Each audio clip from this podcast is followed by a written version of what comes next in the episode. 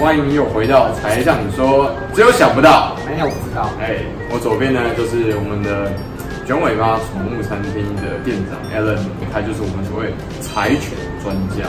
但今天呢讲的不是只有柴犬这么简单的问题而已，我们到底推不推荐情侣养狗？Alan 你那么帅，你教过几任？佛曰不可说，好没有？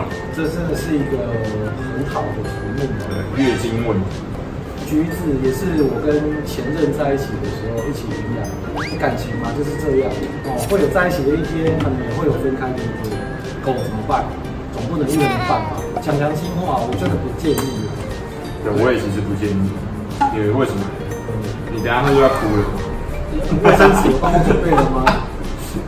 我们有一个共同抚养的宠物，如果你不要，我不要，结果呢？那怎么办？嗯，哦，你要，哦，我也要，那又怎么办？我建议大家在一个心智年龄比较成熟的时候，嗯，我们再来讨论这个问题。台湾的跟很多国家的法令都是宠物、动物相关都属于财产的，所以它是什么？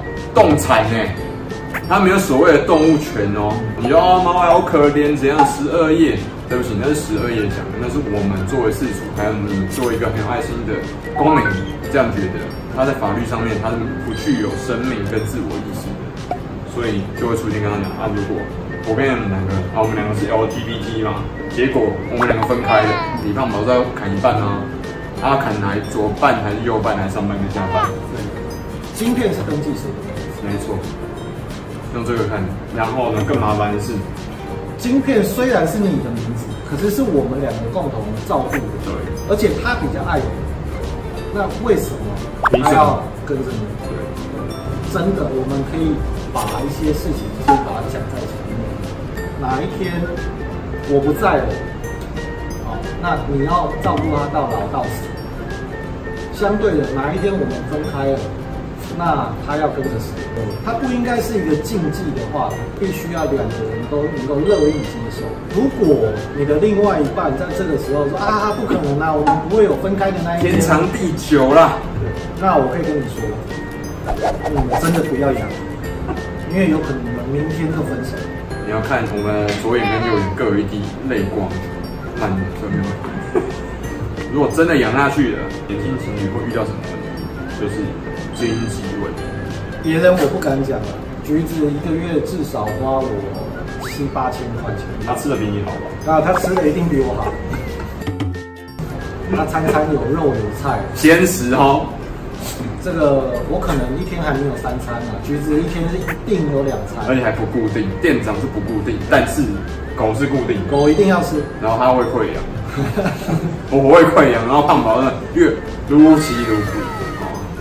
我我觉得真的在养狗啊，你就会有一个观念，就是我可以不要吃，我可以饿到，我的狗绝对不能饿到。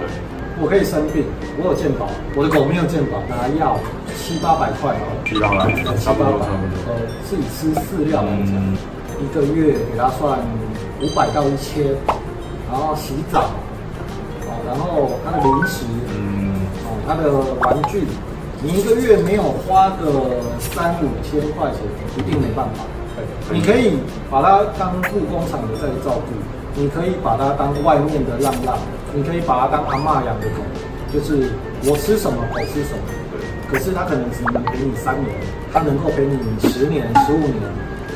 真的，大家要对它好一点。没错，吃的健康一点。一年可以花到三五万，绝对三五万一定是基本的，一定基本款。没有最高了，只有更高了。所以真的像胖宝还有橘子，都是一次就是至少五百到一千块的门诊挂号。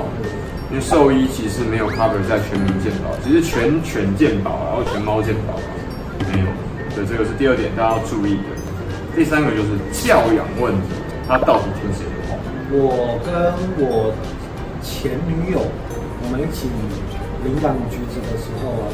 他在观察到底谁是主人，谁是他的仆人。遛狗这个牵绳都是我牵的，绝大部分的狗会认为牵着牵绳的是主人，啊因为我控制了它的行动。啊，我要它往左，它没有办法往右。没错。对，所以他会认为我必须服从主人命令着。哦，我给你好吃的，哦，我带你出去玩，啊，你过来我帮你摸摸，哦，这些就是仆人该做的事情。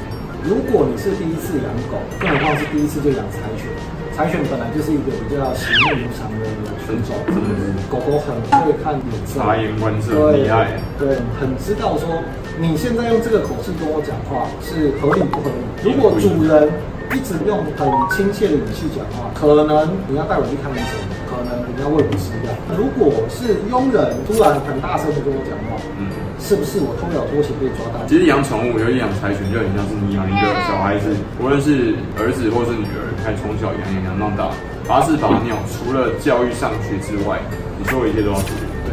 对，但这个时候就考验他。你如果连柴犬或者其他的狗狗、猫猫你都处理不好的话，怎么有权利去说服别人？你有资格去当一个良好的父母？如果你连一年花三五万块，嗯，你都觉得这个费用高昂，你都觉得你负担不起，我相信啊，你应该也还没有资格可以成家，嗯，努力赚钱，哦，把感情谈好，对，比较重要，对对。呼吁大家，无论是你现在如果要养的，那就好好养下去。如果你还没有养，或者说已经加入了柴犬大学、柴犬联盟等等这些柴犬相关的狗狗、猫猫的网站，或是 Facebook 粉丝团专业，都尽可能去收集你应该要去做的一些功课，先了解以后，但是借人家的狗狗在家里待半天，或者是上九尾巴的 Facebook 看看卷尾巴的狗狗哦，橘子，这样看能不能 handle 橘子，对。其实就是正常的柴犬哦，还不是难养的柴犬哦。像李胖宝就不像橘子，他要处理，他是已经人人好了，你可能花很多钱，你会花很多时间去遛狗，还有去做很多功课。不希望养柴犬，养到每个人都在那边头发抓到秃头，有没有？然后就说啊，这个狗每天我们都看到，说这个我不要养了，然后送养、弃养，然后我们可以体会也了解对方的苦衷，但是尽可能避免这样的状况发生。我们能够体会要弃养，或者是没有办法继续养的苦衷，可是谁又来体会被人家抛弃的狗狗他们的心情？所以我觉得真的要养这种真的三思。那既然要养，就必须努力维持好这个基本的生活水准。今天很高兴回到从卷尾巴宠物产品里面，跟 Alan 一起讨论这柴犬后面这些教养。欢迎在柴 Sean 你说的频道，或者说在。卷尾巴的粉丝专页里面留言哦，我们下次见，柴 Sean 你说，拜拜。喜欢我们的频道吗？按赞、订阅、分享，小铃铛开起来哟。